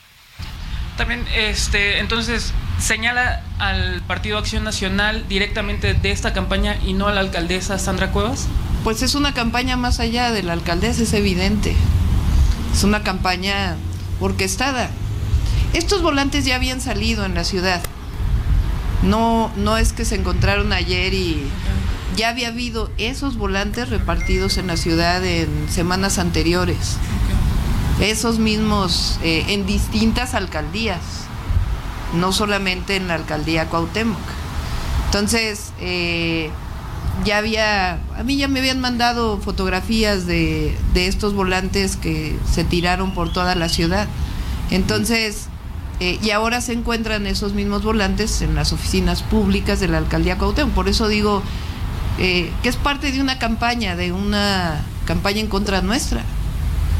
Es decir, esta campaña desde la semana pasada tienen ustedes conocimiento. Ayer nos señalaba en el evento que tuvo en la policía capitalina que este por el caso María Ángela iba a haber eh, una Iba campaña. a ver, se ¿Es- venía, es ya, la ya misma? estaba en distintos lugares. ¿Es la eh, misma campaña o, o Hay había una dos? campaña en contra, evidente, clara, es eh, notoria. Y ahora pues se encuentra Pues, esa misma. pues, en la- ahí está, es una campaña en contra. Muy bien, pues ahora vamos a esperar a ver que, que nos, que nos digan este cuál es el delito, ¿no? Porque nos digan si tener una, si tener opiniones en contra es delito. Ah, ahí sí, este, yo sé que en un país como este, cualquier opinión en contra de un presidente municipal, un gobernador o al gobierno federal, pues pagas unas consecuencias terribles, ¿no? En un país como el nuestro, donde la libertad de expresión siempre está lesionada, siempre hay que estarla defendiendo, a, a un gobernante de cualquier nivel, bueno, puedes desatar la ira ante un comentario negativo. Eso me queda claro, eso ha sido en los últimos 500 años y no hemos podido superar esa, esa situación. Es tremenda y todos lo hemos sufrido, todos, todos los quienes nos dedicamos a este tema hemos sido víctimas de las agresiones. A ver, ¿qué quiere que le diga del gobierno de Peña Nieto? ¿Qué, qué quiere que le diga de las persecuciones terribles? Y esas cosas no han cambiado no han cambiado. Entonces, aquí lo que me confunde un poco, y esperemos a ver qué dice la fiscalía y qué dice en todo el mundo, tener una opinión en contra, sea de un contrincante, sea un partido político, sea quien sea, es el delito, o el delito es haber usado el dinero público para manifestarte en contra. Ese, es, el delito. Yo también creo que ese es el delito. Sí, nada más que lo tienen que confirmar confirmar porque hoy, y además ser parejos. Sí, eh, es por un lado, ¿no? Lo tienen que, porque hoy, como se está planteando, es, es que es una campaña de desprestigio en mi contra. Es una campaña en mi contra. Y lo hemos escuchado a todos los niveles. Y entonces parecería que esto es como Nicaragua, donde Naliel Ortega mete a la cárcel a todos los que están en su contra. O Cuba y, no me quiero ir a situaciones más terribles que, hemos visto en el mundo. ¿No? las, ayer, antier, en Nicaragua prohibieron, si tú vas de visita, si tú llegas al aeropuerto de Managua y te ven una cámara, o yo no sé cómo le van a hacer con los celulares, te la quitan, no puedes entrar con ningún dispositivo de audio o video a Nicaragua. ¿Por qué? Porque no vaya a ser porque no vaya a ser que me hagas propaganda en contra. Incluso los binoculares de visión nocturna. Exacto. Todo esto puede ser retenido. Y en Nicaragua, si entras como reportero, bueno, ¿qué te digo? Haz de cuenta que estás entrando como cualquier otro delincuente, ¿eh? porque prácticamente, bueno, por ejemplo, para nosotros los periodistas, pues no podemos ingresar ni con cámaras, ni con este, ni con, ni, ni con grabadoras, incluso, bueno, no es nuestro caso, pero incluso los binoculares. Pues ahí Eso es lo que ha prohibido Nicaragua. En síntesis, dice la jefa de gobierno que es una campaña en su contra, que este no es un asunto nuevo, que los panfletos han circulado en diferentes partes del país y que atrás de todo esto está el Partido Acción Nacional y si hay un delito, pues que se castigue, eh, ¿no? Si hay, sea delito electoral, sea delito de, de, mal uso de recursos públicos, de que agarraron dinero de la gente con intenciones políticas, todo eso que se investigue, que se ponga sobre la mesa. Eso estamos absolutamente de acuerdo para que ya de una vez por todas se, eh, se quede todo muy claro. Y no es únicamente agarrar dinero público para este, hacer panfletos, porque también puedes usar recursos públicos como medios de comunicación, como espacios públicos, para hacer propaganda en contra. Aguas con eso. públicos, sí. Aguas con eso, porque también puede usar templetes, micrófonos, cadenas de televisión pública, cadenas de radio pública, o sea, todos los, los recursos públicos no es únicamente que pagaron una factura los recursos públicos se abre a todo y para qué utilizas y cómo utilizas los recursos públicos cuando de atacar a tus adversarios se trata. Entonces, sí nos estamos metiendo en, en un asunto que ojalá ya quede parejo, ya quede claro qué sí se puede hacer, qué no se puede hacer, ¿no? Y una cosa, también eh, hay que elevar el nivel de la discusión y realmente ah, sí centrar los problemas que que se sufren en la capital del país. O en todo el país. que no, prioridad punto número uno, porque escuchaba a la, este, pues a Sandra Cuevas, y oye, las mujeres sabemos cuánto trabajo nos cuesta llegar a donde llegamos en, hablando de posiciones eh, donde tienes autoridad y puedes tener injerencia pues en la vida de los ciudadanos, pero entre el léxico eh, y de veras sí me parece esta parte deplorable. Pero, pero es el vocabulario de los políticos, Anita. Al final, ese es el vocabulario de los. Te refieres al video en donde dijo no nos vamos a dejar y les vamos a partir su madre. O sea, y- perdón no, por la- sí, otras cosas. Sí, pero en- tiene tres, tres o cuatro en donde. Pero, pero es el. ¿Qué digo, necesidad? O sea, yo creo que, yo creo que ahí ya no es una cuestión de género, yo creo que es una cuestión de que así son los políticos en este país. Y hay hombres que dicen peores, digo, creo que no hay que confundirnos con esa parte con el género. Y yo lo único que sí quiero decir, y para Sandra Cuevas, para la jefa de gobierno, para Guadiana, para todos, señores, están en campaña. Así son las campañas en México. Díganme Claro, quién recuerda una campaña llena de propuestas y no de ataques en contra de los mismos contrincantes. ¿Que fue el PAN? Sí, no me extrañaría que fuera el PAN, pues el PAN es la oposición de Claudia. Y seguramente si sale algo en contra de Sandra Cuevas, como ha sucedido, pues será Morena, porque es la oposición de Morena. Así Mira, de simple, sido- así de simple son las cosas en este país a la hora de hacer, de hacer campaña, señor. Estamos en campaña desde hace tres no me años. resigno al nivel de los políticos, aunque no, No, estamos acostumbrados tiene- a sus la No. Ahí, ahí están porque alguien votó por ellos. Lamentablemente. ahí están porque alguien votó por ellos. Les van a dar sopa de aguacate, arrocito con huevo estrellado y luego a ver cómo le hacen. Y ¿Eh? este es apenas Sigan. el inicio de lo que vamos a ver. Ya Tenemos sé, elecciones este y el próximo año. Des- no, bueno, a ver. Ok, muy bien. Ahí le estaremos dando este seguimiento. Ya veremos en qué topa todo esto. A mí me parece muy teto, eh, ho- honestamente. Ay, Sí. mira, es que aquí hay un cartel donde hablan mal de mí. es el inicio de muchas cosas. Me, me parece muy X el, el panfleto, ¿no? Ma- guerra sucia que te agarren así, mira, esto y esto y esto, o que te acusen sin fundamento.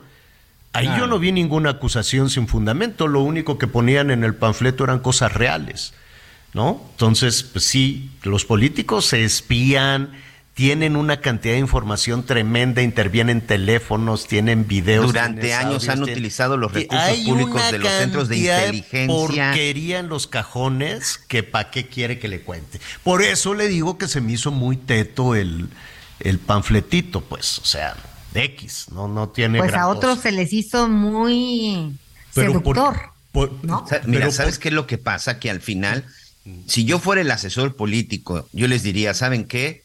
No les vamos a hacer publicidad a, a Pero ese lo ma- tipo de cosas. Lo como hiciste Javier. nacional, lo sacaste de las calles de la lo que- alcaldía a Ya todo el mundo. panfleto. Y A si la jefa de gobierno dice, esos panfletos ya los se habían inundado, yo les voy a ser sincero, yo no los había visto, ¿eh? Ni yo. No los había visto hasta el día de hoy. No, exacto, yo creo que le va a ir a decir al Contralor, pero ¿en qué cabeza cabe haber magnificado este panfleto tan teto? Que no tiene nada distinto a lo que se ha dicho. Nada, son incidentes que se han registrado en la Ciudad de México. Y que, que, se... No, ah, que se cayó el metro, pues sí se cayó el metro, está trabajando en él. Ah, que se cayó el Repsamen, sí se cayó en un terremoto. Ah, que bueno, pero pues cuando, acuérdate que aquí estamos hablando de, de que cada vez son mucho más sensibles los políticos. No aceptan ni que lo voltees para otro lado cuando están hablando. Entonces, esa, esa parte es lo más vulnerable de un político. Esas eh, que se van haciendo mucho más intolerantes es lo que los hace a todos, a todos, absolutamente vulnerables. Bueno, rápidamente, dicen, ay, bueno, hay tanta cosa en el, en el tema de, de- del fútbol que vamos a saludar rápidamente a nuestro compañero Edgar Valdero. ¿Cómo estás, Edgar? Buenas tardes. Hola Javier, Anita, Miguel, ¿cómo están? Buenos días, gusto en saludarlos. ¿Quién te gusta para entrenador de la selección? Pues fíjate que yo me mantengo, Javier, amigos del auditorio, en lo que platiqué hace tres semanas más o menos. Eh, yo creo que Miguel Herrera es el que lleva la delantera y el que va a ser elegido. Eh, los antecedentes lo favorecen, exceptuando por aquel capítulo eh, de, la discusión con Cristian Martinoli ayer en el aeropuerto de Filadelfia. Pero algo, eh, Javier, eh, Anita, Miguel, que, que me comentó el propio Javier en una entrevista que le hicimos hace un par de semanas aquí en el Heraldo Radio, me decía que ha estado tomando eh, terapia, terapia psicológica para el control de ira. ¿Por qué te ríes, Anita? Es importante. No, oye, es que me parece que ha sido lo más sensato que he escuchado en un mes, ¿no? Que alguien que va a asumir un puesto, un, un, un puesto, diga, primero voy a sanear mis, demonios y estar listos para lo que venga. Qué interesante. Adelante, Edgar. Sí, sí, tienes razón. No solamente por atreverse a hacerlo, sino además por reconocerlo públicamente. A, mí eso me, me, dio pues una magnífica impresión, eh, insisto, ¿no? Porque me dice, es que eh, yo entiendo que me he equivocado muchas veces. De hecho, su salida de la selección nacional como jugador se dio, se dio también por una agresión en un partido entre México y El Salvador en 1994, en, la eliminatoria, cuando México enfrentó al Salvador en el Estadio Azteca, Miguel Mejía Barón era el técnico. Y ese, esa ira desatada de Miguel Herrera ha sido un problema permanente, pero también hay que reconocer que ahora eh, tenemos a un hombre mucho más maduro, con una visión eh, mucho más completa de lo que es el fútbol, pero sobre todo, eh, y esto creo que es muy importante, el liderazgo que tiene Miguel Herrera nunca ha sido enfrentado por ninguno de sus jugadores, lo cual es extrañísimo en el mundo del fútbol. Oye, me, queda, me queda claro que es muy probable que sea, cada vez se le, se le menciona más a Miguel Herrera, que tenga mucho éxito, que tenga mucha suerte. Si me preguntas a mí, Edgar, Anita, Miguel, eh, no, nos quedamos de nueva cuenta en, en el nivel que ya conocemos de la selección. Es decir, no creo que Miguel, con todo respeto, hará cosas extraordinarias extraordinarias para el fútbol nacional en el, en el contexto centroamericano únicamente. Es decir, no, no, no veo que con esto se le empuje a una competencia. Bueno, ya veremos qué es lo que sucede en la Copa América, que por cierto te iba a preguntar, es verdad que ya México podrá ir a la, a la Copa América, pero creo que vamos a hacer exactamente lo mismo la historia se va a repetir, será como el día de la marmota, ¿no? Grandes emociones, esto, aquel, el otro, con los mismos personajes, con las mismas historias. A pesar de su preparación emocional, psicológica, este, el fútbol ya cambió y lo vimos. El fútbol cambió en Europa y en Sudamérica, pero en México no. Eh, bueno, eh, hay un par de detalles interesantes en ese sentido, Javier. Eh, yo platicando con Javier Aguirre hace, pues esto es de hace varios años, no es de ayer. Eh, me hablaba acerca del nivel de la selección mexicana y si llegaba el momento o no de trascender.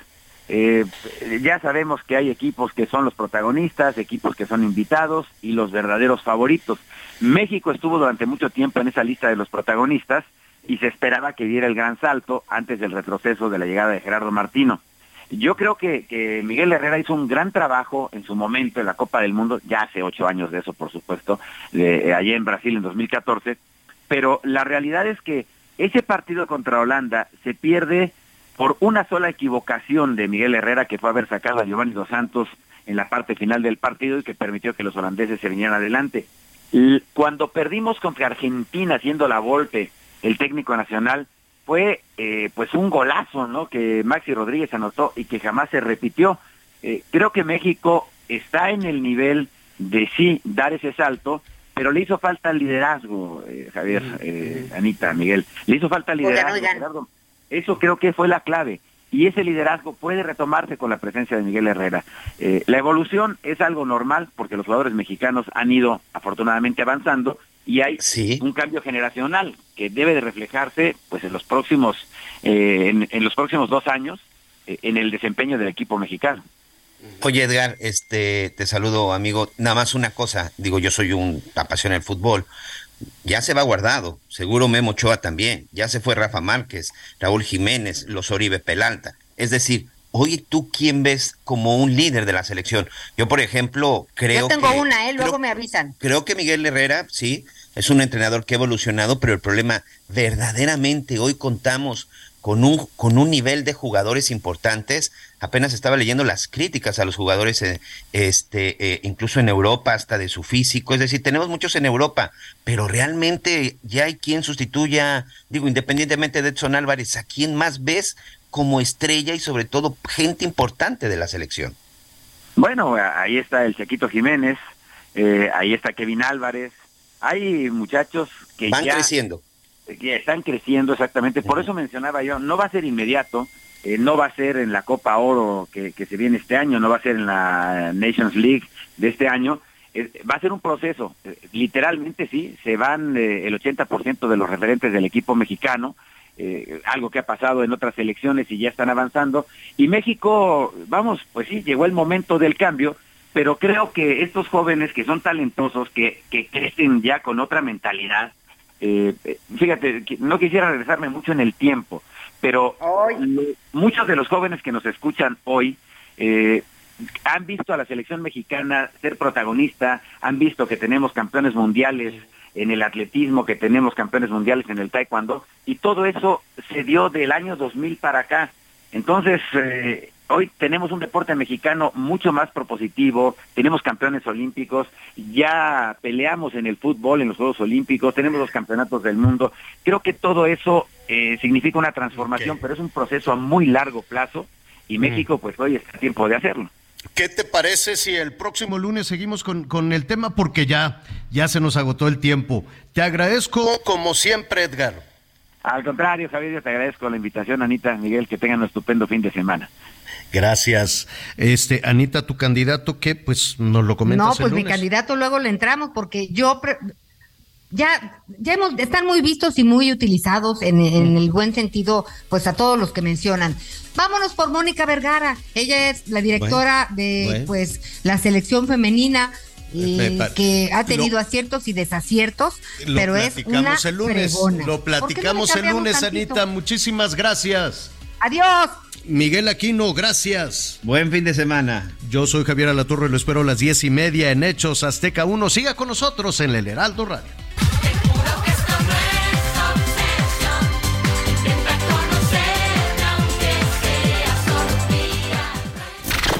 Gracias por acompañarnos en Las Noticias con Javier La Torre. Ahora sí ya estás muy bien informado.